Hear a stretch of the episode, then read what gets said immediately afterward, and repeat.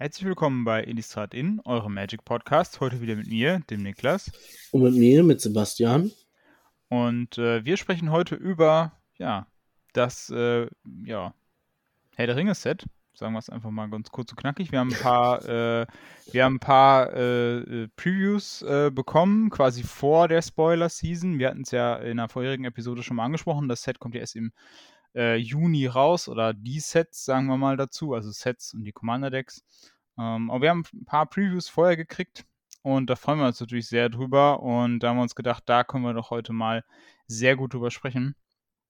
Und es gibt natürlich jetzt keine bessere Karte, um das Ganze anzufangen, mit äh, dem einen Ring quasi als äh, Preview. Ich glaube, das ist ein ganz guter äh, Start in die Folge. Ähm, der kostet 4 Mana, ist ein legendäres Artefakt, ist unzerstörbar, wie es sich für den einen Ring gehört. Ähm, wenn er ins Spielfeld kommt, äh, falls wir ihn äh, gecastet haben, bekommen wir Schutz vor allem bis zu unserem nächsten Zug.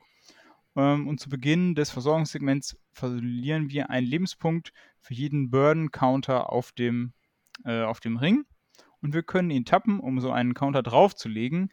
Dann ziehen wir eine Karte für jeden äh, Counter, der da drauf ist. Das heißt, wir ziehen erst äh, eine Karte und dann ziehen wir zwei Karten äh, und so weiter. Das heißt, ähm, das skaliert quasi nach oben. Und äh, Sebastian, das könnte vielleicht für Commander was sein, oder? Ja, denke ich auch, aber dann auch wirklich nur für Commander. Ähm, ich glaube, für Modern ist es einfach zu langsam oder für andere Formate. Ähm, aber finde ich schon, schon so ein bisschen flavormäßig, weil äh, ja. du hast den Ring da liegen, der beschützt dich einmal und dann war's ja. das. Das ist aber eigentlich zu wenig, weil eigentlich kann der Ring ja mehr. Also tapp ich ihn und ziehe eine Karte und dann lege ich da so einen Counter drauf. Und dann kriege ich im nächsten Upkeep krieg ich einen Damage oder verliere ein Leben. Okay, genau. gut. Dann habe ich ein Leben verloren und lasse den Ring erstmal liegen. In meinem nächsten Upkeep verliere ich wieder ein Leben aber ich habe keine Karte gezogen. Aber ich verliere mein Leben, ohne eine Karte zu ziehen. Also will ich doch eigentlich eine Karte ziehen, weil sonst verliere ich ja ganz umsonst Leben. Also tappe ich ihn und ziehe wieder eine Karte. Und ja. dann kommt dann ein zweiter Counter drauf. Und am nächsten Abgib verliere ich zwei Leben. Und jetzt bezahle ich zwei Leben, jede Runde. Und ohne eine Karte zu ziehen, nee, also ziehe ich noch eine Karte. Das soll sich ja gelohnt haben. Na, also du, du kommst da irgendwann schon in so einen Struggle rein. Na, also diese, diese Verlockung des Rings wird, glaube ich, ja. immer größer. Und ähm, finde ich ganz flavormäßig, äh, passt das ganz gut zu dem Struggle, den Frodo auch am Ende hatte. Ne? Auf ja. der einen Seite wusste er ganz genau, wenn ich den Ring benutze, tut es mir nicht gut, aber auf der anderen Seite tut es so unheimlich gut, den Ring zu benutzen. Ja, oder also es, man spürt halt diese, diese, dieses Verlangen nach Macht quasi, ne? Und ja. äh, das ist das, genau das fängt der Ring eigentlich, also die, die Karte fängt das halt ganz gut ein, dass du eben mehr Macht erhältst, aber diese Macht kommt halt auch mit einem hohen Preis. Und der hohe Preis ist eben, dass du halt immer mehr Lebenspunkte verlierst. Ne? Also äh, jedes Mal, wenn du den Ring tappst, verlierst du im nächsten Zug mehr Lebenspunkte. Und das ist eigentlich auch ein sehr gutes, äh, ja, passt halt sehr gut in den Flavor heim, weil du halt immer weiter in diese äh, unsichtbare äh, Welt hineingezogen wirst durch den Ring und äh, das passt halt perfekt da rein. Und von daher finde ich es auch echt cool. Äh, von dieser Karte gibt es natürlich sehr viele verschiedene äh, Versionen. Es wird auch eine One-of-One-Version davon geben, also die quasi nur ein einziges Mal existiert, was natürlich auch ziemlich gut zum Flavor passt. Und natürlich auch ein herrliches Spekulationsobjekt sein wird. Ja, absolut. Ja, das ist schon, ähm, ja. Aber gut, äh, ich finde das jetzt nicht so schlimm, weil äh, es juckt mich jetzt nicht, solange die Karte an sich äh, verfügbar ist, äh, ist es für mich jetzt nicht so äh, nicht so problematisch. Ähm, ist auf jeden Fall eine Karte, wo ich mir vielleicht im Commander auch durchaus was, ähm, was vorstellen kann. Ja, wenn ich irgendwie aus diesem Live-Loss noch irgendwie was, was machen kann oder ein Deck habe, was dann wirklich auch schnell gewinnen kann, wo ich halt sagen kann, okay, es macht mir jetzt nicht so viel aus, so viele Lebenspunkte zu verlieren. Ähm, da kann man vielleicht, kann man vielleicht was mitbauen die nächsten Karten, die ich jetzt hier. Also, äh, wir, sollten, wir sollten das Artwork aber zumindest einmal zeigen, dass die, die bei YouTube gucken, sich das hübsche Ding nochmal angucken so, können. Ja, habe ich das hier, genau. Also jetzt hier, wenn ihr bei YouTube unterwegs seid, könnt ihr es nochmal sehen. Ähm, das ist das, was ihr äh, hier an dieser Stelle seht. Ähm, das ist dann natürlich auch in Elbenschrift und äh, schwarzer Sprache. Ich gehe mal nicht davon aus, dass hier der, äh, der Kartentext draufsteht, sondern äh, da wird wahrscheinlich der, äh, der äh, Text aus dem äh, Gedicht draufstehen wahrscheinlich. Äh, aber ich bin da jetzt nicht ganz. Ich glaube schon. Also, ja. Also einen Ring, sie zu knechten, da steht finden. Also auf den, auf den Soul Rings, da kommen wir später auch noch zu. Mhm. Es gibt ja nicht nur den einen Ring, es gibt ja auch die anderen Ringe auch. Genau. Ähm, hier gibt es den hier unten übrigens auch nochmal. Ähm, da steht, glaube ich, oh, steht da beides drauf? Egal, können wir gleich mal drüber quatschen, wenn die, mhm. wenn die Soul Rings an der Reihe sind. Das sind auf jeden Fall die anderen Ringe, die den Menschen, den Zwergen und den, ähm, den Elben gegeben worden sind. Ja. Die kommen auch noch mit dazu. Ne? Aber was halt einfach super fancy ist, also da gibt's halt nur ein von ein von. Also da gibt's wirklich nur ein von. Ja. Und unten steht's ja auch nochmal, äh, ganz unten auf der Karte steht ja One of One Ring. Also da one. gibt's, also, und die Spekulationen gehen halt durch die Decke, ne? Ähm, wie teuer das Ding am Ende sein wird. Also es muss erstmal aufgemacht werden. Ne? Nachher ist der, der Display mit dem Booster, wo der drin ist, und der kann nur in einem englischsprachigen Collectors Booster drin sein, weil dann haben die Amerikaner halt auch die Chance, den zu kriegen, weil kein Amerikaner würde sich einen französischen Collectors Booster kaufen. Mhm. Das wäre ja unfair, aber englischsprachige Booster kaufen sich halt fast alle. Ähm, so das ist überall erhältlich, ne? Genau. Ja so haben alle die faire Chance, den zu kriegen. Ähm, aber den muss halt auch mal einer finden. Ne? Also das ist halt einer von Millionen. Ähm, dementsprechend wird der schnell auch teuer sein. Und wenn du da so eine Leute hast, ich sag mal so wie hier Logan Paul, der hat sich ja auch ein First Edition äh, Glurak geholt für keine Ahnung viel 100.000 Dollar. Ähm, oder wenn Post Malone hingeht und sagt so, oh Digga, ich muss nächste Woche wieder bei Game Nights auftreten, ich brauche noch einen neuen Ring, dann bestelle ich mir den mal, weil der wird die Kohle haben, dem wird das ja, interessieren. Ja, ne? ja. Der kann da auch hingehen und einfach mal eine 1 mit 6 Nullen auf den Tisch legen. Und, auf jeden äh, Fall, da wird's, äh, also potente, finanziell potente Käufer wird es auf jeden Fall geben, dass da ja. herrscht. Äh, erinnert, erinnert so ein bisschen an den einen Tamo-Golf aus dem, ähm, war das ein Grand Prix? War das ein Pro Tour oder das ein Grand ich glaube, Prix? Ich glaube, das war Pro Tour. Das war eine Pro Tour, glaube ich. Aber ja, ich bin mir jetzt nicht hundertprozentig sicher. Wo Pas war es Pascal Maynard? Ich bin mir gar nicht hundertprozentig sicher. Der halt im Top 8 Draft einen voll Tamo Golf mit Stamp aufgemacht hat. Das ja. wird auch höchstwahrscheinlich auch der einzige gewesen sein, den es weltweit gibt. Genau. Und er hat ihn da eben damals gepickt. Ja. Also quasi aus, als Money Pick sozusagen. Und da gab es damals natürlich eine große Diskussion, ne? ist das jetzt ethisch im, äh, im, im, im Draft äh, dann irgendwie einen Money Pick zu machen bei Pro Tour oder irgendwie sowas? Und ja, äh, gut. Ich, ich sage ja. ja, ich auch. Klar, also, ne, aber ja. Aber das ist auch wieder ein gutes Beispiel. Das ist auch wieder so eine einzigartige. Ja. Ihr könnt uns auch gerne in die Kommentare schreiben, äh, was passieren würde, wenn ihr zu eurem LGS geht und einfach aus Juxendollerei sagt, ach komm, ich nehme mal einen Collectors Booster mit und ihr findet den einen Ring. Würdet ja. ihr ihn benutzen und spielen? Oder würdet ihr ihn graden lassen, euch schick hinstellen oder würdet ihr ihn verkaufen? also ich würde ihn safe verkaufen. Wenn meine Frau wüsste, dass ich hier eine Pappkarte hätte, für die ich locker eine Million Euro kriegen könnte, und ich würde die einfach hübsch gerahmt bei uns irgendwo in den Schrank stellen. Dann, nee, nee. Nee, ja. aber ich glaube, die allermeisten Leute, die würden ihn dann verkaufen und sich dann ein Haus kaufen. Ja. so, vielleicht, um das mal so, oder äh, vielleicht auch im Plural, äh, um es erstmal oh. so ins, ins äh, Dings zu rücken. Ne? Ja, äh, krasse Geschichte. Aber gut. Auf jeden Fall wieder so ein kleiner oder ein sehr großer PR, PR, ja. äh, PR-Geschichte. Ne? Jo, kommen wir jetzt von der, einer sehr, sehr seltenen Karte zu einer zu sehr, sehr häufigen Karten. Äh, und zwar äh, gibt es ja auch wieder äh, Special Basic Lens dieses Mal für das Set. Und ähm, ja, die fünf Basic Lens sind quasi, ähm, also bilden quasi Mittelerde ab ähm, falls ihr mal so ein, ähm, von Herr der Ringe, so ein Buch äh, in den Händen hattet ähm, oder vielleicht irgendwie gab es auch mal Beilagen bei DVDs oder wie auch immer, dann sind da sehr häufig diese Landkarten die eingezeichnet. Man sieht es auch teilweise in einigen Filmen. Ähm, diese Landkarten sind eigentlich immer ja, immer sehr schön, wenn man sich quasi nebenbei, wenn man sich eben die, die Filme anguckt oder die Bücher liest, kann man sich eben darin äh, ja, die ganzen Orte, äh, das alles nach, die Reisen nachverfolgen, die Orte nachverfolgen. Und äh, diese Orte sind jetzt eben abgebildet auf den ähm, Basic Lands. Das heißt, wir haben jetzt zum Beispiel das äh, Auenland äh, als äh, Ebene. Wir haben die Westküste von ähm, Mittelerde als Insel. Wir haben Mordor natürlich als Sumpf. Das passt irgendwie wahrscheinlich noch am besten auf jeden Fall. Wir haben das Weiße Gebirge mit Rohan und Gondor als äh, Mountain und wir haben natürlich den Düsterwald mit dem angrenzenden Nebelgebirge als Wald. Ja, Sebastian, wie, wie findest du die Basic Lands? Ich finde die eigentlich echt cool. Also finde ich flavormäßig total super. Bevor man sich großartig Gedanken macht, wie das alles aussehen könnte und dann verschiedene Lokalitäten in Neuseeland fotografiert, ähm, finde ich das eigentlich total super. Ne? Also es gibt da insgesamt zwei Stück pro Artwork. Du hast dann ja auch noch Rohan, das ist auch nochmal eine Ebene. Dann hast mhm. du quasi die, genau, die sind weiter unten, wenn du runterscrollst, ne? Die ja. Bay of Belfalas ist auch ja. eine Insel. Dann hast du die toten Marsch, Marsches, Marschlände. Ja. So unten ist noch eine Ecke, so am Schwarzen Tor, das ist auch nochmal ein Sumpf.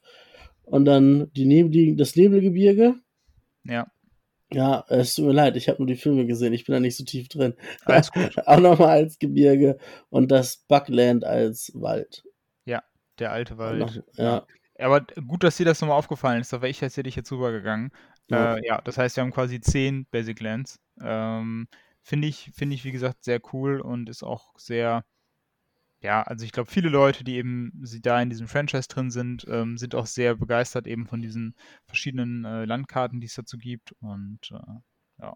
Ja, das ist, glaube ich, auch so ein Set, wo sich so ein bisschen die Spreu von Weizen trennt. Und da das bin ich, da bin ich eher so Thema Spreu, weil mein erster Gedanke war, als ich den Spoiler von Tom Bobbadil gesehen habe, ja. ähm, der war gar nicht in den Film drin. Ja, das stimmt.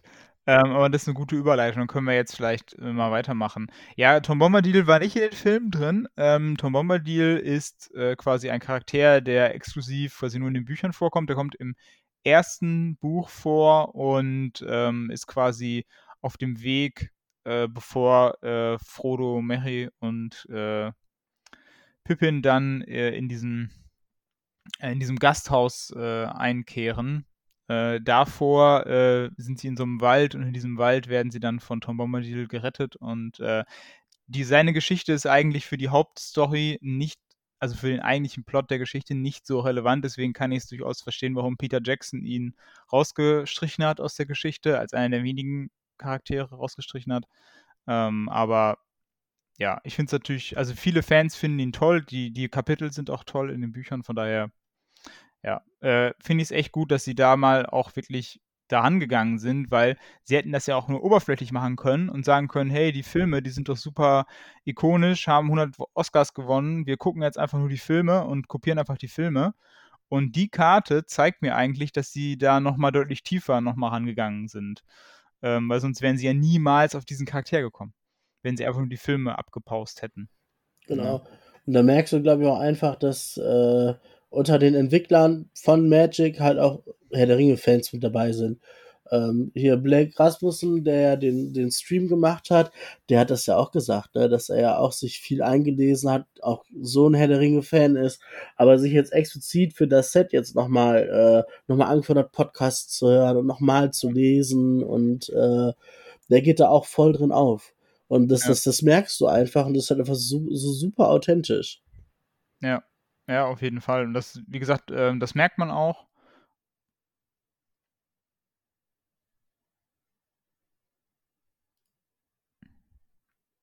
Äh, das merkt man auch in der Geschichte und äh, von daher ja, ist das auf jeden Fall sehr cool. Äh, Tom Bombadil ist äh, in dem Set eine 5-Mana-Kreatur, äh, eine legendäre 5-Mana-Kreatur, ein Gottbade. Äh, damit hat sich übrigens auch jetzt für die Insider von euch die Frage endgültig geklärt, was Tom Bombadil eigentlich ist. Magic hat es beantwortet, es ist ein Gottbade. Mal gucken, ob das funktioniert.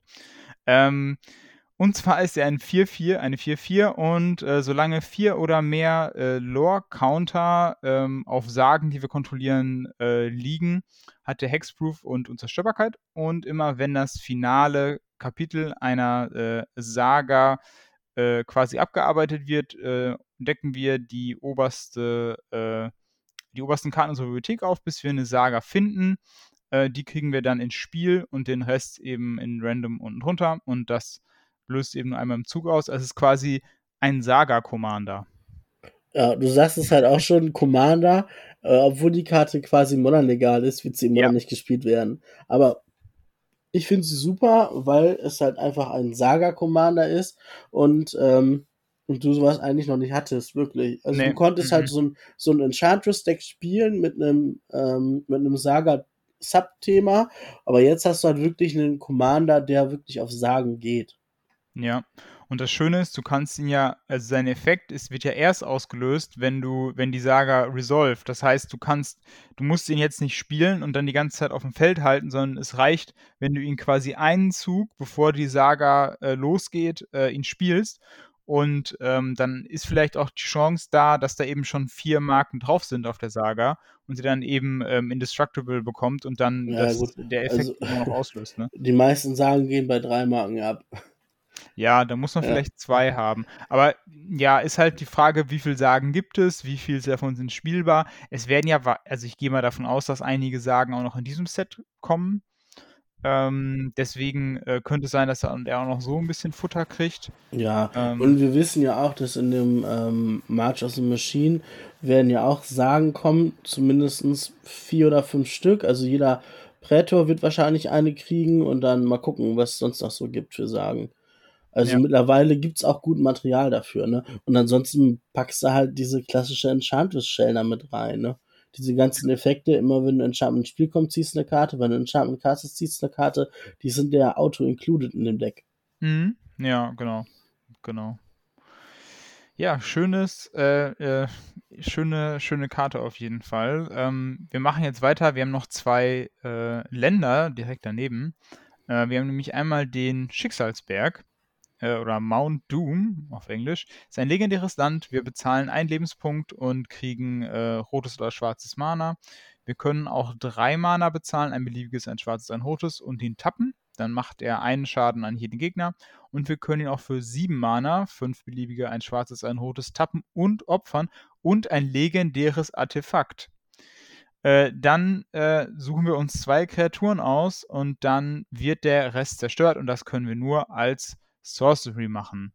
Ja, ist auch wieder ein Flavor, absolute Flavor-Entscheidung. Ja, das war's dann auch schon. ja, also, also, ja. Wenn man die letzte Fähigkeit nutzen will, sie ist aber viel zu teuer. Ja, sie ist echt teuer. Also, nur, also es ist ja natürlich eine Flavor-Geschichte, weil du äh, natürlich dann ein legendäres Artefakt opfern musst, wie im Film oder wie im, ja. in, in, den Büchern und dann überleben zwei Kreaturen und der Rest wird zerstört. Äh, so wie es dann natürlich nachher in der Geschichte äh, auch passiert. Aber der Vorteil ist natürlich, es kostet dich natürlich keinen Slot im Deck. Ne? Also ja. äh, du musst natürlich dann keinen Slot für sowas opfern. Deswegen, ja, weiß ich nicht. Kann aber auch ein legendärer Juggernaut sein. Also das muss nicht der eine Ring sein. Nein, natürlich nicht. Nee, dann, dann wäre sie komplett, also wenn, wenn es der eine Ring wäre, wäre es natürlich flavormäßig ein absoluter Sieg, aber das wäre jetzt nicht, das wäre überhaupt nicht spielbar, das ist klar. Ne, ja, es also, ist so schon sehr restriktiv. Wenn man ein äh, Transformers Commander Deck hat, dann ist die Karte auch ziemlich gut dann. weil man weil, immer was hat zum Opfern. Ne? Genau, weil man immer ein legendäres Artefakt hat, was man opfern ja, kann. Ja, das stimmt. Ja. Hm. Ich weiß ja nicht. Ja, also der Vorteil, den die Karte hat, sie tappt für zwei Länder und kommt ungetappt ins Spiel rein. Ne? Ja. Ist de facto vielleicht ein besseres Painland, weil du noch ein bisschen Upside hast, weil du halt, wenn du das Mana über hast, für dreimal End of Turn noch über einen Damage schießen kannst. Genau, dafür hast du dann eben den Nachteil, dass du halt nicht schadensfrei Mana machen kannst. Genau, du kannst halt nicht für Catalyst tappen, ne? Also genau. von daher, ja. Äh, ja. man kann Mount Doom spielen, man muss es aber nicht. Ja, man muss es nicht. Aber auf jeden Fall flavormäßig ziemlich cool. Äh, das nächste Land fällt auch eher so in die Flavor-Kategorie, nämlich das äh, Auenland. Äh, kommt getappt ins Spiel, ähm, es sei denn, wir kontrollieren eine legendäre Kreatur. Es tappt für grün und für zwei grün und tappen äh, und eine ungetappte Kreatur tappen, bekommen wir einen äh, Food-Token. Ähm, ja, das ist jetzt auch viel Arbeit für wenig Upside. Also wir müssen da sehr viel investieren, damit wir da so einen, so einen Food-Token kriegen. Ja, ist halt auch eher so ein Commander-Ding, ne? Und als ich den die ersten Spoiler, die, die man ja gesehen hat, das waren ja der Ring und der Gandalf, den wir jetzt momentan komplett übersprungen haben. Da müssen wir vielleicht auch nochmal drauf Da eingehen. kommen wir noch hin, ja. Ja, ähm, und danach kam ja schon der Shire. Ähm, und als ich den gesehen habe, da wusste ich so, alles klar, das geht in eine, ich sage jetzt mal in Anführungszeichen, gute Richtung. Ähm, weil ich immer gesagt habe, ich möchte kein Modern Horizons 3 haben. Ich möchte einfach ein Herr Ringe Set, was super flavorful ist und was halt eher in Richtung mh, Commander Legends 3 geht und nicht in Modern Horizons 3. Und Ja. das ist es jetzt einfach. Und ähm, in dem Stream, dem Announcement-Stream ist es auch so gesagt worden, ähm, vom Power-Level her wird es kein Modern Horizons 3 werden, auch wenn die Karten modern legal sind. Und da ist mir aus ein Riesenstein vom Herzen gefallen.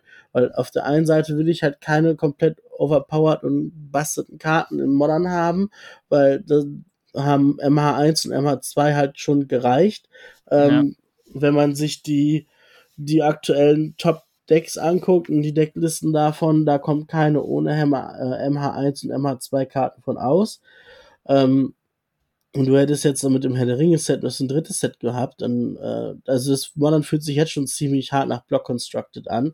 ja. Und äh, wenn das Herr der Ringe Set jetzt auf einem ähnlichen Power Level gewesen wäre, dann wäre das noch mehr in diese Richtung gegangen. Und, Ja, dann hätten äh, wir quasi Block Constructed MH1, MH2, Herr der Ringe plus Fettständer und dann wäre das Ja, ein ja. Format gewesen, so Ja, ungefähr. wobei die, die Fettsteller sind ja auch in einem Modern Horizon Set gekommen. Das also stimmt, zumindest die Enemy-Länder. Genau, die Ne? Enemy-Länder, ja, Ähm, genau, das stimmt. Und von daher Ja. bin ich ja einfach super erleichtert, dass die Karten auf dem Power-Level sind, wie sie sind. Weil das Shire, also im, im, im Modern, kommt das Ding, wann kommt das ungetappt rein?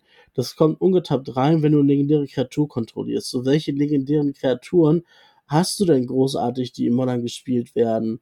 Außer Ragavan. Ja, und also, und was hast du denn davon? Dann hast du zwar ein ungetapptes grünes Land, okay, da kannst du dir halt einen Food Token machen. Ja, also selbst wenn, dann, wenn es ein Legendary Land wäre, äh, keine Ahnung, Plains oder Forest, ähm, also da macht es jetzt grünes Mana, ich guck gerade noch mal, als was das Auenland äh, angezeigt wurde. The Shire ist halt lustigerweise eine Plains, ist halt noch nicht mal ein Forest. Ähm, na, dass man halt wirklich, dass, wenn das ein Subtype gehabt hätte und hättest es rausfetchen können Mhm, ja. ne, dann Ja. hätte man wirklich sagen können, okay, eventuell vielleicht doch, End of Turn, fetch ich auf den Shire, weil der kommt eh getappt rein, ähm, so wie man das zum Beispiel mit den Triomen macht Ja. und so, aber ja, also ich kann mir das gut vorstellen, in dem grün-weißen Commander-Deck von Herr der Ringe, ähm, das soll halt so ein Food-Thema haben, dass das da ziemlich gut drin sein kann. Mhm, ja, das kann, kann ich mir gut vorstellen. Das ist übrigens das mit Sam und Frodo. Ja, aber das ist eine gute Überleitung, die können wir jetzt, äh, können wir jetzt auch als nächstes. Äh, Ja, aber wollen wir erst noch über Gandalf sprechen? Wir können auch erst Gandalf noch zwischenschieben. Hier, jeder Ja, kriegt seine, äh, seine Berechtigung. Ja, Gandalf. Äh, es wird mehrere Gandalfs geben, quasi. Ja. Ähm, wir haben jetzt hier erst einen aus dem regulären Set, aber es wird noch mehrere geben. Er muss ja auch auf jeden Fall noch als weißer Gandalf noch wiederkommen. Da haben wir das Artwork auch schon von gesehen. Ähm, und dann wird es wahrscheinlich noch eine Version fürs, oder mehrere Versionen vielleicht fürs Commander-Deck geben. Von daher ähm, können wir da noch gespannt sein. Ja, Äh, einige, äh, einige Charaktere, das soll, soll auch so sein wie in Brothers War mit Ursa und Mishra, wo man die Entwicklung der Charaktere über Mhm. mehrere Karten weg sehen kann. Du hast dann halt einen Uncommon äh, Frodo, du hast einen Rare Frodo und wahrscheinlich auch einen Mythic Frodo. Mhm. Und ähnlich wird es bei Gandalf halt auch sein. Ne? Wir haben jetzt hier Gandalf den Grauen, den kennen wir schon. Ähm, das ist eine Rare und man, du kannst einfach davon ausgehen, dass Gandalf der Weiße, dass das dann die Mythic wird. Das kann gut sein, ja. Ja, genau. Ja, wir bleiben erstmal bei äh, Gandalf dem Grauen. Der kostet 5 Mana, drei beliebige, ein blaues, ein rotes. ist eine 3-4 legendäre Kreatur, Avatar Zauberer. Und immer wenn wir eine Instant, also einen Spontanzauber oder eine Hexerei wirken, äh, suchen wir eins aus, was noch nicht ausgesucht wurde. Und dann gibt es jetzt hier vier Optionen. Äh, wir tappen oder enttappen eine permanente Karte. Gandalf macht drei Schaden zu jedem Gegner. Wir kopieren eine Hexerei oder Spontanzauberkarte, die wir kontrollieren und können dann neue Ziele bestimmen. Oder wir äh, tun Gandalf quasi äh, obendrauf. Also wir nehmen Gandalf und packen ihn um auf unsere Bibliothek. Äh, das heißt quasi, wir können diese Optionen durchgehen und wenn wir keine andere Option mehr haben, dann geht er oben aufs Deck. Ja. Ja, ist jetzt nicht so wahnsinnig spektakulär. Nee, aber ist halt auch eine nette Karte fürs Commander. Gibt deinen Instant Sorcery Spells einfach ein bisschen Upside. Ja, also ich habe so ein bisschen die Befürchtung, der wird hauptsächlich dazu da sein, um extra Turn Spells zu kopieren und sich Ja. dann wieder oben drauf zu legen und dann den nächsten extra Turn Spell zu kopieren. Äh, ja, okay, ne? Ja, Jetzt kostet er zwar auch 12.000 Mana, aber äh, Ja. das so seine Upside, weil alle anderen Effekte, also das, das Kopieren von Instant Sorceries ist definitiv der stärkste Effekt und die anderen sind alle eher so ja. Beiwerk, ne? ja, oder du spielst halt irgendwie so einen roten Damage-Spell, sowas wie ähm, Blasphemous Act und dann so, ja, ähm, mit Blasphemous Act auf den Stack legen wir den Gandalf mal oben auf mein Deck drauf. Ja, also das ist natürlich ein sehr guter, ein guter Punkt. Du kannst den Gandalf dadurch natürlich auch äh, ja irgendwie beschützen. Also wenn jetzt dein Gegner ihn abräumen will, dann kannst du sagen, in Response mache ich irgendwie einen Cantrip oder irgendwas anderes. Ähm, und dann kann ich ihn dadurch vor Removal zum Beispiel beschützen. Ne? Oder halt, äh, wie du eben schon gesagt hast, ich kann ihn auch vor dem eigenen Mars Removal beschützen dadurch theoretisch. Ne? Also ich wirke jetzt Wrath of God und in Response lege ich den Gandalf wieder oben drauf. Ne? Das geht natürlich. Aber das ist ja in dem Sinne natürlich auch absolut fair, weil er kommt oben aufs Deck. Das heißt, ich muss ihn dann nochmal wieder spielen. Ähm, und ich habe auch keinen Kartenvorteil dadurch, dadurch, dass er ja eben oben aufs Deck kommt. Ne? Ja. Und äh, ja, ich kann natürlich auch mit meiner äh, Counterbalance, äh, kann ich natürlich dann auch immer einen Fünfer, Fünfer oben drauflegen. Ne? Also vielleicht als Inspiration für euch, falls ihr da noch was vorhabt. okay. Ja, das ist der, äh, den gibt es übrigens auch noch in einer, also das gibt es in einer, in, sag jetzt mal, regulären Standardversion. Es gibt auch noch äh, Versionen, die gibt es von ganz vielen oder von einigen Karten Ja, auf jeden Fall. Ähm, die haben so ein eigenes äh, Design, ähm, wo dann eben ähm, die Karte in so einem runden Rahmen quasi eingefasst ist und der ist dann mit so dieser Elfen, äh, dieser Elbenschrift quasi äh, umrandet, äh, mit alternativem Artwork. Ähm, ja. Ist nochmal ganz cool, falls ihr euch nochmal in die Karte verliebt habt und die gerne haben wollt. Ja. Und man hat halt auch so äh, Szenen. Also immer vier Karten bilden eine Szene. Man sieht es jetzt gerade ganz gut, ne, wie Gollum ins Bild von dem Ring greift und äh, die mit Frodo, Sunrise, Gollum und dem Ring hat man halt auch die eine Szene im Schicksalsberg. Genau. ähm, die dann halt von diesen vier Karten nachgestellt wird. Die kann man halt äh, nebeneinander legen. Ich glaube, ja genau, mit Frodo fängt's halt an und dann halt rechts daneben Sam, daneben Sam Gollum und ganz rechts ist dann der eine Ring. Und die vier Karten sind halt zum Beispiel auch die Bundle-Promo. Ähm, das heißt, wenn man sich jetzt hingeht man holt sich so ein Herr der Ringe Bundle, dann ähm, hast du nicht eine Bundle-Promo drin, sondern du hast halt vier Stück. Du hast halt den Ring, du hast Frodo als Rare und als Mythic und dann hast du halt noch Sam und Gollum. Genau, es ist quasi, die bilden quasi ein, äh, ein Panorama, falls ihr es jetzt äh, auf Spotify oder so nicht seht. Ähm, das, die sind quasi borderless, bilden dann so ein Panorama, dass man die so nebeneinander legen kann. Ähm, damit ist Wizards mal angefangen, glaube ich, in Kamigawa mit äh, so Kamigawa Basic Lands, die dann quasi die Artworks der Basic Lands haben dann ein Panorama ergeben, wenn man sie zusammenlegt. Ähm, die waren aber damals noch nicht borderless äh, und jetzt hier gibt es Borderless-Karten und die äh, ja, bilden dann zusammen quasi so eine, so eine Szene natürlich ab. Was natürlich ein total cooles äh, Konzept natürlich ist. Ne? Ja. Ähm, Ähm, was wir aber machen können, ist, dass wir den Link ähm, in die Folgenbeschreibung packen bei Spotify. Dann könnt ihr quasi, wenn ihr am Handy hört, äh, nebenbei, während ihr uns jetzt reden hört, euch dann auch noch mal so ein bisschen durchscrollen und euch die Artworks angucken. ja, das ist eine gute Idee. Ja. Äh, wie stehst du zu dem schwarzen Aragorn? Oh, gleich ins, gleich ins Politische rein hier. Äh, genau, ich suche die Karte einmal kurz raus. Äh, genau, also wir haben hier eine Karte. Ähm, wir haben Aragorn und Arwen. Ähm, das ist eine 6-Mana-Kreatur, vier farblose, ein grünes, ein weißes, 3-6 mit Wachsamkeit. Und ähm, wenn sie das Spielfeld betreten oder angreifen, äh, packen wir eine plus 1 plus 1 Marke auf andere, auf jede andere Kreatur, äh, die wir kontrollieren und wir kriegen dann einen Lebenspunkt für jede andere Kreatur, die wir kontrollieren. Äh, also quasi so eine, ja, für vielleicht irgendwie fürs Commander, für sowas irgendwie ganz gute Karte, ansonsten mit 6 Mana für alles ansonsten teuer. Ja, aber zu dem, äh, zu dem schwarzen Aragorn, äh, ja, entweder, weiß ich nicht, entweder sage ich jetzt eine halbe Stunde dazu was oder. Man kann äh, einfach sagen, dass es einem egal ist. Also, also mich stört die Hautfarbe nicht. Also mich, mich stört die Hautfarbe auch nicht. Ähm, man muss dazu sagen, es gab diese Diskussion in diesem Zusammen, also im Zusammenhang mit dieser äh, ID ja schon mal bei der äh, äh TV-Serie äh, Rings of Power, wo sie quasi auch bei Elben und bei Haarfüßern eben ja andere Ethnien mit reingebracht haben, ähm, die jetzt so quasi nicht im Quellenmaterial drin sind. Ähm, mich stört das auch nicht, äh, aber ich, also wie soll ich das sagen? Ich, mich, mich stört das nicht auf der Karte und es hat mich auch bei Rings of Power nicht gestört. Ähm, mich stört, ich finde es allerdings bei, bei Aragorn jetzt einfach so, ja, also es ist äh, bei, bei, bei, bei diver ich meine, gut, bei, El bei den anderen Elben weiß man auch, dass sie nicht diese Hautfarbe haben.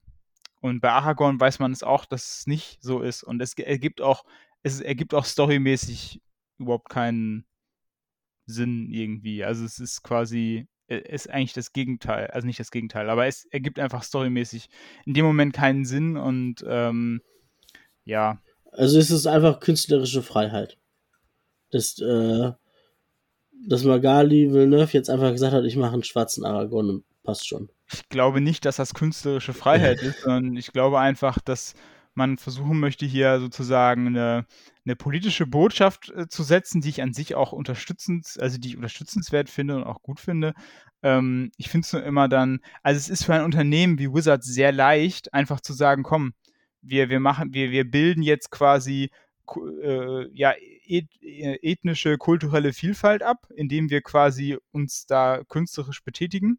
Aber das, was, aber die, die, die, das wirklich in der Realität umzusetzen, was so viel wichtiger wäre, das ist ja viel, viel schwieriger. Ja, ja. Deswegen machen sie ja vielleicht einen, machen sie es sich da an der Stelle leicht und ähm, an anderen Stellen, ähm, ja, wo Wizards sich vielleicht auch mehr für solche, ich sag mal, Vielfalt einsetzen könnte, äh, da machen sie vielleicht äh, ein bisschen weniger. Und dann ähm, machen sie einmal im Jahr ein Secret Layer für. Ja, machen sie einmal ein Secret Layer. Was auch ja. ein relativ einfacher Weg natürlich ja. ist. Aber ja, ich weiß nicht. Ich weiß halt nicht, ob, dann, ob, ob das in dem Moment ähm, ja irgendwie so, so, so, zielführend ist und irgendwie so sinnvoll ist zu sagen, okay, wir, wir, wir ändern das jetzt für irgendwelche Charaktere. Also, ja. Und es gibt natürlich auch noch PR, ne? Auch schlechte PR ist PR. Ja, obwohl ich glaube, ob sie sich in dem Fall einen Gefallen tun, weiß ich nicht, weil ich denke, dass viele, die jetzt wirklich im, in, in Herr der Ringe drin sind, ähm, von den Fans, äh, glaube ich, ich glaube nicht, dass es bei der Fanbase ähm, gut ankommt. Gut ankommt. Ich glaube nicht, dass ja, gut, es gut die ankommt. Die haben sich ja auch schon über, äh, was du eben schon sagtest, Rings of Power darüber geärgert, dass äh, nicht alle Elben weiß waren. Das stimmt. Obwohl es bei Rings of Power ist es für mich nochmal was anderes gewesen, weil bei Rings of Power ist es so, das sind natürlich, das sind jetzt keine, ähm, das sind keine äh, namhaften Charaktere, das sind Charaktere, die sie sich selbst ausgedacht haben. Ähm, bei den Elben ist es zwar durch die Lore mäßig klar, dass sie nicht in Anführungszeichen dunkelhäutig sind. Ähm, bei den Haarfüßern hingegen hätte es sogar, könnte es sogar sein. Ähm, das heißt, sie haben da ein bisschen Spielraum, finde ich. Bei Aragorn gibt es eigentlich keinen Spielraum. Ähm, ja. Heißen die Haarfüßer? Ist Hobbits nicht mehr der korrekte Ausdruck, oder? Ähm, die, äh, die, äh, Hob ich sag mal, die Hobbits, die im Rings of Power abgebildet werden, sind zu einer Zeit, wo es die Hobbits an sich als Volk noch gar nicht gibt, sondern die Haarfüßer sind quasi so eine Art äh, Vor, Vor, Vorstufe der, der Hobbits quasi. Ah, also okay. die, die Hobbits setzen sich zusammen aus drei verschiedenen ähm, ja, Familien sozusagen, oder Familien kann man dazu nicht sagen, Stämme, wie auch mhm. immer. Und die haben halt unterschiedliches Aussehen. Und einer dieser Stämme, der eine größte, der größten Stämme, ist einer der Haarfüßer. Und dann gibt es noch ein paar andere Stämme und die, äh, schließen sich irgendwann zusammen und daraus entsteht dann das, was man halt nach Hobbits nennt. Okay, also äh, schlussfolgere ich, dass ich meine Bucketlist zum schleunigst abarbeiten muss. und äh, Rings of Power gucken muss. Das wird allerdings in Rings of Power nicht erklärt. Also, ah, okay. Ich glaube, in Rings of Power, ich weiß gar nicht, ob der Name überhaupt fällt. Ähm, es ist auch letztlich für die, für die Serie nicht so wirklich wichtig. Äh, man kann auch denken, dass das Hobbits sind. Das macht jetzt nicht so den großen, äh, nicht so den großen Unterschied. Aber von der Zeitachse her sind es halt in dem Moment noch keine, also zu diesem Zeitpunkt noch keine, äh, noch keine Hobbits. Ah, okay. Ähm, ja. Genau. Äh, eine Karte haben wir noch.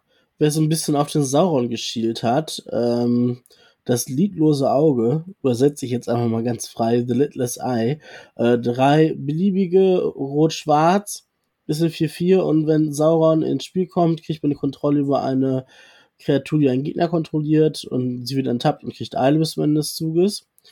Ähm, und für allbeliebiges Rot-Schwarz Kreaturen, die wir kriegen, kriegen plus 2 plus 0 bis zum Ende des Zuges und jeder Gegner verliert zwei Leben.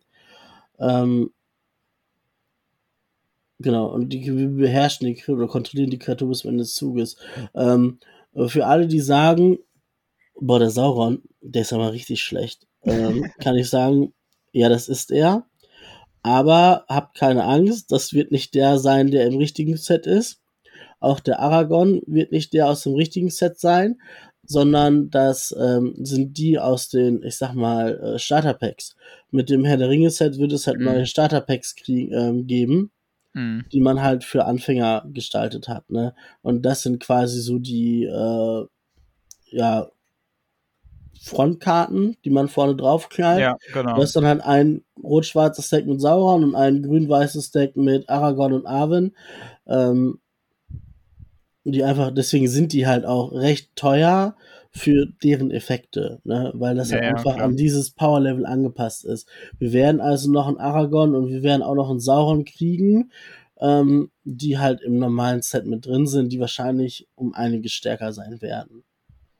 Ja, und da jetzt wieder, weil wir gerade bei Design-Choices sind, also ich finde zum Beispiel den Sauron hier jetzt irgendwie als, als äh, Kreatur irgendwie noch mit reinzupacken, finde ich tatsächlich eine, eine schlechtere Designentscheidung, als die Hautfarbe von dem Aragorn zu ändern. Ähm, weil es halt einfach, also die, die, äh, er hat äh, zu dem Zeitpunkt eben der, wo die, wo die Geschichte eben spielt, hat er eben keinen, keinen äh, Körper, den er jetzt in dem Sinne, also auch in dem Sinne keinen Körper, mit dem er jetzt irgendwie äh, umherwandeln könnte. Ähm, deswegen ergibt das für mich nicht so richtig Sinn. Das ist auch der Grund, warum Sauron jetzt nicht persönlich hinter Frodo hinterher ist, sozusagen. Mhm. Also es ist ja, es wird ja, ansonsten wäre es ja irgendwie ein bisschen unlogisch, sonst wäre ja der typische Bösewicht, der einfach immer im Turm sitzt und darauf wartet, dass seine Schergen quasi für ihn die Arbeit äh, verrichten. Äh, das ist er ja nicht, sondern er ist in dem Moment einfach nicht da äh, in der Lage. Er ist eher ein, ein böser Geist quasi. Ähm, deswegen finde ich das jetzt hier als Design-Choice nicht so, Aber nicht so glücklich mit. Vielleicht kann man das ja auch so reininterpretieren, dass das, wo er gerade ist, das Innere von diesem Auge ist, wo er immer guckt.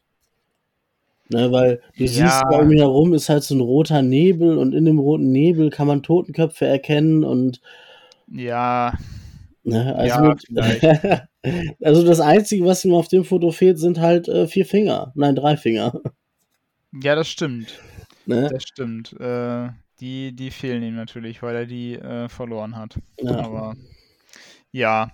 Aber finde ich jetzt, ist jetzt für mich auch nicht so tragisch, aber ähm, das ist was, was mich jetzt zum Beispiel wieder dann noch ein bisschen eher noch äh, stören würde. Ja. Ähm, was sagen wir ja. noch zu Reprise und You Cannot Pass?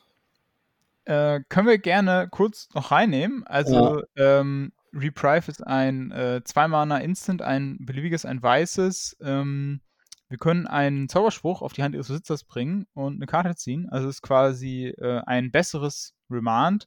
Äh, besser insofern, als dass wir damit auch äh, Zaubersprüche in Anführungszeichen countern können, die uncounterbar sind. Ähm, Finde ich an sich vom Effekt her cool. Allerdings ist auch äh, Remand eine Karte, die ja sehr selten nur noch im Modern überhaupt gespielt wird. Und von daher ist die, äh, die Relevanz wahrscheinlich eher gering. Äh, vielleicht wird das dazu führen, dass, weiß ich nicht, Hammer Time nicht mehr blau splasht, weil es dann quasi ein Counterspell selber hat oder äh, vielleicht irgendwie ein, ein äh, irgendwas, was jetzt im Death in Texas White Weenie-Bereich unterwegs ist, sich den Counter, also den schnappt, weil es plötzlich ein Counterspell ist, mit dem man vielleicht gegen Combo-Deck noch einen Zug rausholen kann oder so. Ähm, ja. Denke ich auch. Ne? Einfach damit das Supreme Verdict beim Gegner-Counter, um noch einen Turn mehr zu haben und dann wahrscheinlich für Lethal rüberzukommen. Das ist auch nicht das Schlechteste. Ja, genau, genau, so.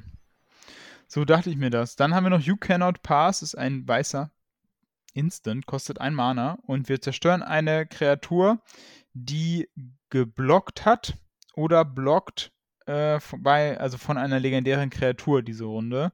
Ähm, ja, also dafür, dass dieser Satz natürlich innerhalb dieses Franchises und durch den, also vor allen Dingen auch durch den Film, äh, so quasi in das kollektive äh, ja, äh, Gedächtnis irgendwie dieser unserer Generation gebrannt wurde, ist die Karte ganz schwach. Ja. Viele haben sich auch über die Schreibweise aufgeregt. Aber es ist äh. halt eins zu eins so, wie es in den englischen Büchern drin steht. Okay, ja, ich bin das ja tatsächlich, die, die, die englischen Bücher bin ich ja nicht. Äh, ja, das weiß ich auch nur, weil ich es bei Twitter gelesen habe. Ah ja, okay. Ich habe auch nicht englische Bücher gelesen. Ich habe nee. das halt nur mitgekriegt, dass, oh, war das Pleasant Kenobi oder so, der sich darüber aufgeregt hat. Und dann da in den Kommentaren unter dem Tweet, da wurde ihm das dann immer quasi gezeigt, so. Aber genauso steht's in den Büchern drin. Und deswegen ist es cool. Aber ich stimme dir voll und ganz zu, dass die Karte echt äh, für das, was sie ausdrücken sollte oder machen könnte, weil sie halt so ikonisch ist, ähm, ist sie halt echt schlecht.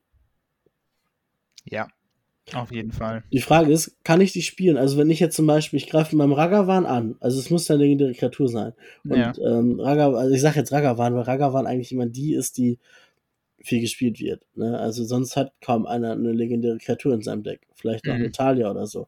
Aber bei Talia ist You Cannot Pass halt wieder schlechter, weil da kostet die Karte zwei Mana. Aber ist auch egal. Also ich greife mit dem Ragavan an, mein Gegner deklariert Blocker. Kann ich vor Damage You Cannot Pass spielen? Ja, klar. Das ist sehr geil. Ja, ja, weil, weil genau, das, das, das geht, das ist eine gute Frage, weil äh, zu dem Zeitpunkt steht ja einfach nur ähm, that blocked or was blocked. Äh, das heißt, äh, das muss ja einfach nur, die Blocker müssen deklariert worden sein, aber der Damage muss noch nicht. Also es geht vom, vom Damage-Step quasi. Das heißt, wenn mein Gegner mich angreift mit einer, ich sag mal, 10-10 Trampelkreatur und ich halte meinen kleinen 2-1er Affen davor und er stellt sich dahin in voller Größe und sagt, an mir kommst du nicht vorbei, dann wird die 10-10 mit Trampel zerstört. Auf jeden Fall. Finde ich gut. Auf jeden Fall. Ja. Das wäre Fall unfair. Also es ist halt in dem Sinne einfach nur, ähm, nur kein gutes Removal, weil äh, einfach die, die Kondition äh, ja. nicht so gut es ist. Es ist halt einfach zu ja. situativ. Aber ihr wart live dabei bei der Entwicklung und Gestaltung eines neuen Modern Decks, nämlich äh, You Cannot Pass Ragavan. Macht den Affen gleich noch besser. So. Ja, ja. Das stimmt. Äh, Gibt es übrigens auch, äh, falls euch das interessiert, äh, falls ihr jetzt so mehr so auf der Lore-Seite noch unterwegs seid, ähm, es gibt ein tolles, ähm, es gibt eine tolle Erklärung dafür, was Gandalf eigentlich zu dem Balrog sagt. Ähm, er sagt nämlich, ich bin Gebieter der Flamme von Arnor. Da fragen sich alle, was, was meint er damit? Damit meint er quasi, äh, äh, ja, äh, damit meint er quasi den, äh, den, den Westen, damit meint er die äh, Eldar, die ihm quasi die Macht verliehen haben. Und dann sagt er ja zu dem Balrog, du bist äh, irgendwie Gebieter der Flamme von Udun. Und mit Udun ist quasi Morgoths alte Festung gemeint, wo der Balrog tatsächlich herkommt. Mhm. Ähm, und also falls ihr mal noch mehr ein bisschen äh, klugscheißen wollt beim nächsten Heringe Filmabend, an der Stelle könnt ihr das auf jeden Fall einsetzen. So, jetzt haben wir, aber wir haben noch drei Karten, ne? Wir haben noch äh, wir haben noch Frodo, auf jeden Fall, äh, ja. Samwise und Gollum. Ähm, können wir auch noch mal kurz drüber sprechen, obwohl es da wahrscheinlich ein bisschen schwieriger wird, die einzuordnen. Warum, seht ihr gleich. Ähm, Frodo kostet ein weißes, ist eine 1-2 und wir können äh, ein äh, wir können zwei Mana, ihn für zwei Mana aktivieren. Die müssen entweder weiß oder schwarz sein. Und äh, falls er dann zu dem Zeitpunkt ein Citizen ist, er hat den Cartoon Troop Citizen, wird er ein äh, Scout mit äh, Base Power Toughness 2, 3 und Lifelink. Also er wird quasi von einer 1, 2 zu einer 2, 3. Falls er schon eine 2, 3 ist, also ein Scout, können wir drei schwarze Mana äh, tappen äh, und ihn aktivieren. Dann wird er ein Rogue mit, immer wenn diese Kreatur Kampfschaden einem Spieler zufügt, ähm, verliert der Spieler das Spiel, falls äh, oder auf Englisch, if the ring has tempted you four or more times this game, otherwise the ring tempts you. Und jetzt kommen wir schon so ein bisschen dazu, warum wir nicht so richtig das wissen, weil diese Mechanik, äh, the ring tempts you, bedeutet, das wissen wir nicht und uns wurde auch gesagt, dass es uns erstmal nicht gesagt wird. Nee, das wird irgendwie kurz bevor es so richtig losgeht. Oder Genau, wenn die ja. Spoiler losgehen, dann, weil das halt einfach eine Mechanik aus dem Set ist. Ähm, und dann, ja, keine Ahnung. Ist das vielleicht sowas, was der Ring mit Boromir gemacht hat? Oder was Ja. Faramir? Ja, Also ich, ich bin mir da nicht sicher. Ich könnte mir halt vorstellen, dass es vielleicht sowas ist, jetzt nicht unbedingt so eine Art Dungeon, also nicht so ein Dungeon, äh, dem, durch den man durchgeht, sondern irgendwie, ähm, dass man irgendwie hier, hier, also desto öfter der, der, der, der Ring einen temptet, weiß ich gar nicht, es auf Deutsch übersetzt wird, Gibt es dann Temptation Counter? Nein, da, da gibt es irgendwie so, dass man so eine, so eine Phase hat. Also, dass man sagt, Ja. wenn der Ring einen das erste Mal temptet, keine Ahnung, verliert man einen Lebenspunkt, zieht eine Karte. Und wenn man das zweite Mal dann, ähm, weiß ich nicht, kriegt man irgendwie einen Kreaturenspielstein, muss aber eine Karte abwerfen. Und irgendwie so, also, dass man immer, äh, ich könnte mir vorstellen, dass diese Fähigkeit irgendwas ist, was einem zwar Vorteile verschafft, aber auf der anderen Seite auch Nachteile hat. Also so ein zweischneidiges Schwert, genauso wie es der eine Ring quasi auch ist. Ja. Ja, ähm, aber das sind jetzt nur Spekulationen, das wissen wir nicht. Und natürlich hängt natürlich das Power-Level dieser Karten, die auch noch, die beiden, die auch noch gleich kommen, äh, wahnsinnig davon ab, was diese Fähigkeit genau bedeutet. Ne? Man Ja. darf gespannt sein.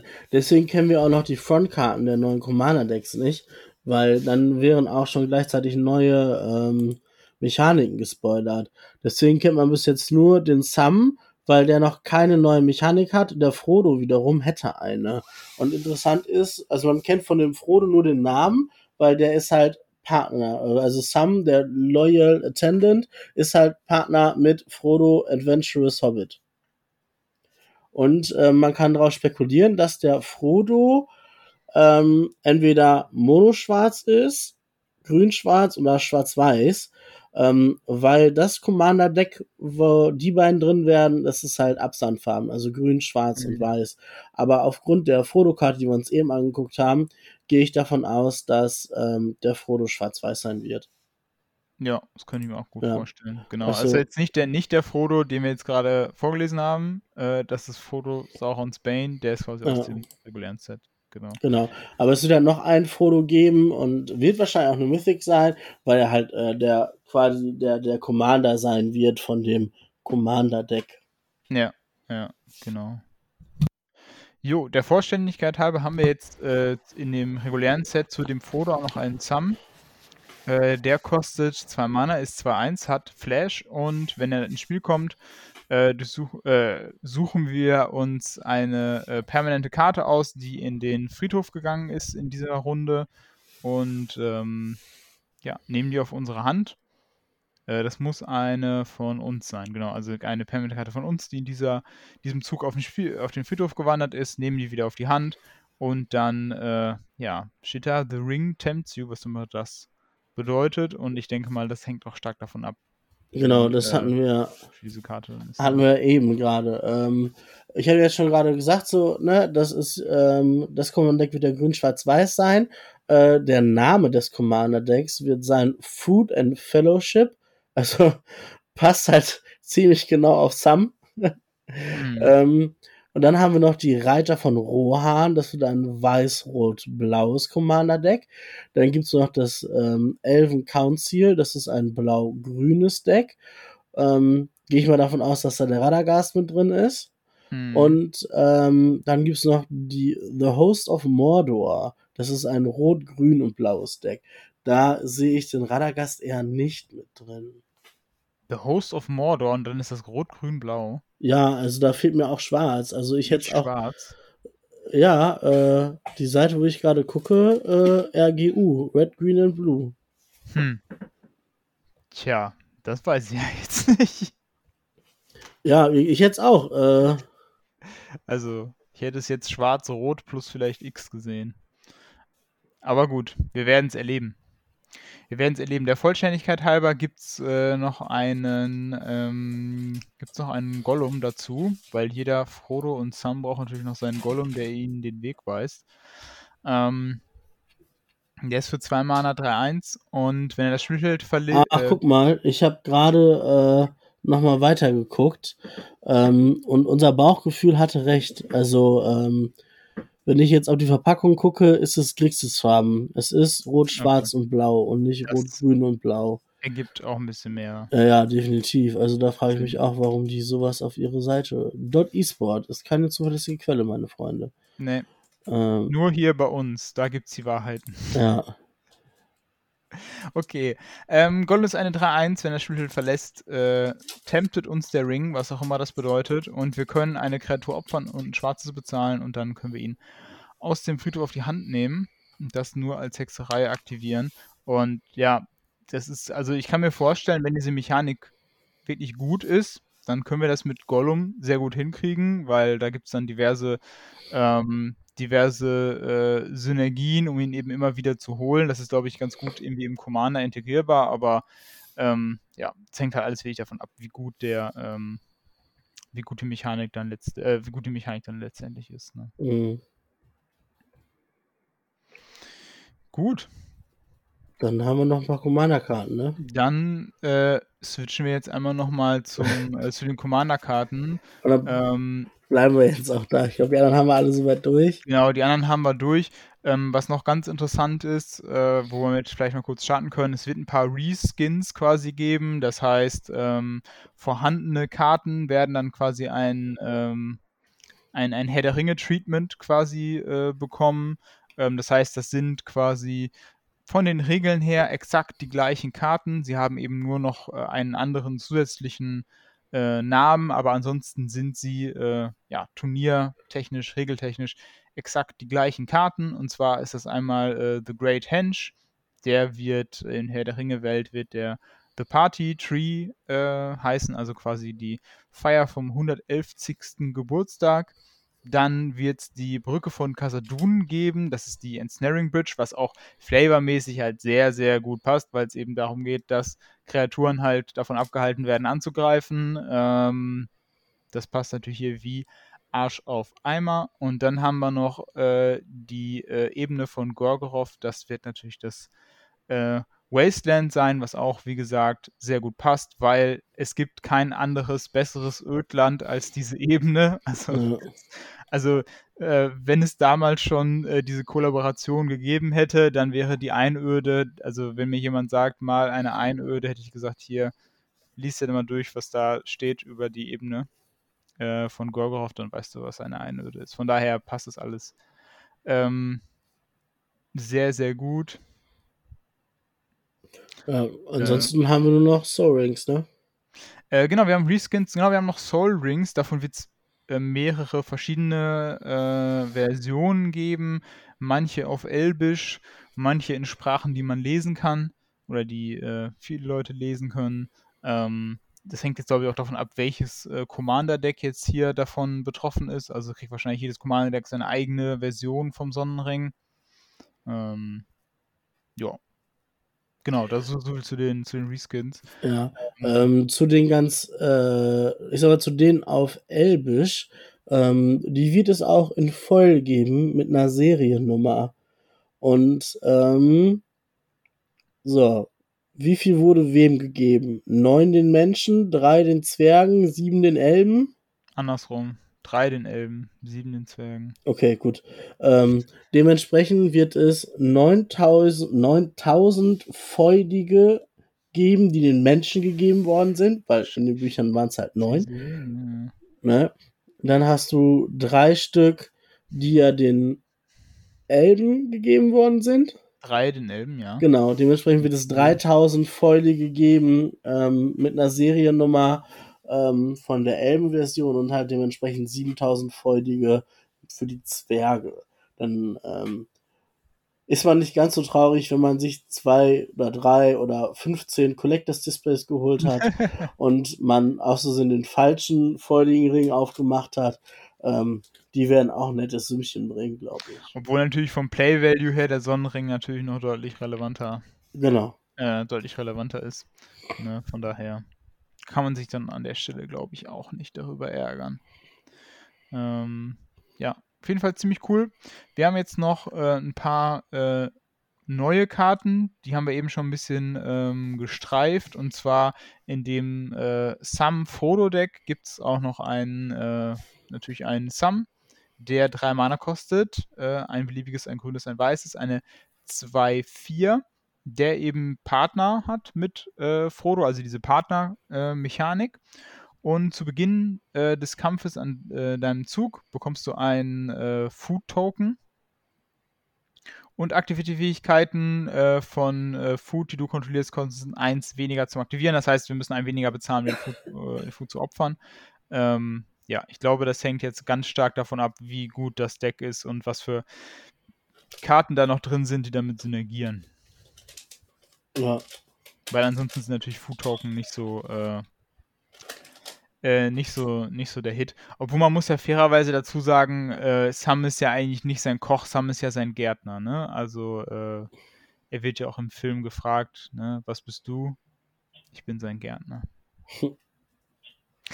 so, dann haben wir noch äh, Radagast. Radagast ist den meisten, glaube ich, eher bekannt aus den ähm, Hobbit-Filmen, denn aus dem äh, aus Herr der Ringe. Er hat aber in Herr der Ringe auch eine Rolle, die ist allerdings in den äh, in den Filmen, glaube ich, äh, unterschlagen worden.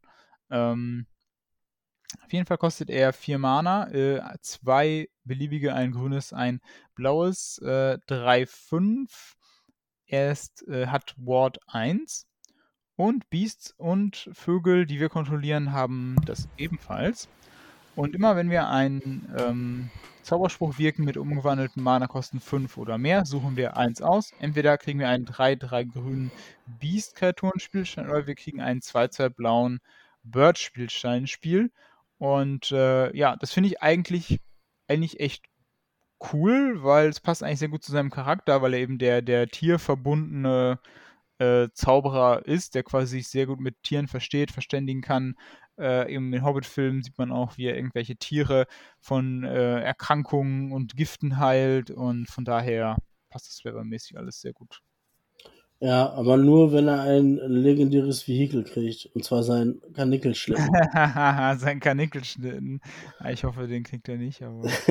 ich also ich muss euch, ich muss euch jetzt leider enttäuschen, äh, falls ihr da draußen zuhört und denkt, also der Kanickelschlitten ist nicht ist nicht Teil des Kanons. Also der ist nicht, der, ist leider nicht in den Büchern. Also.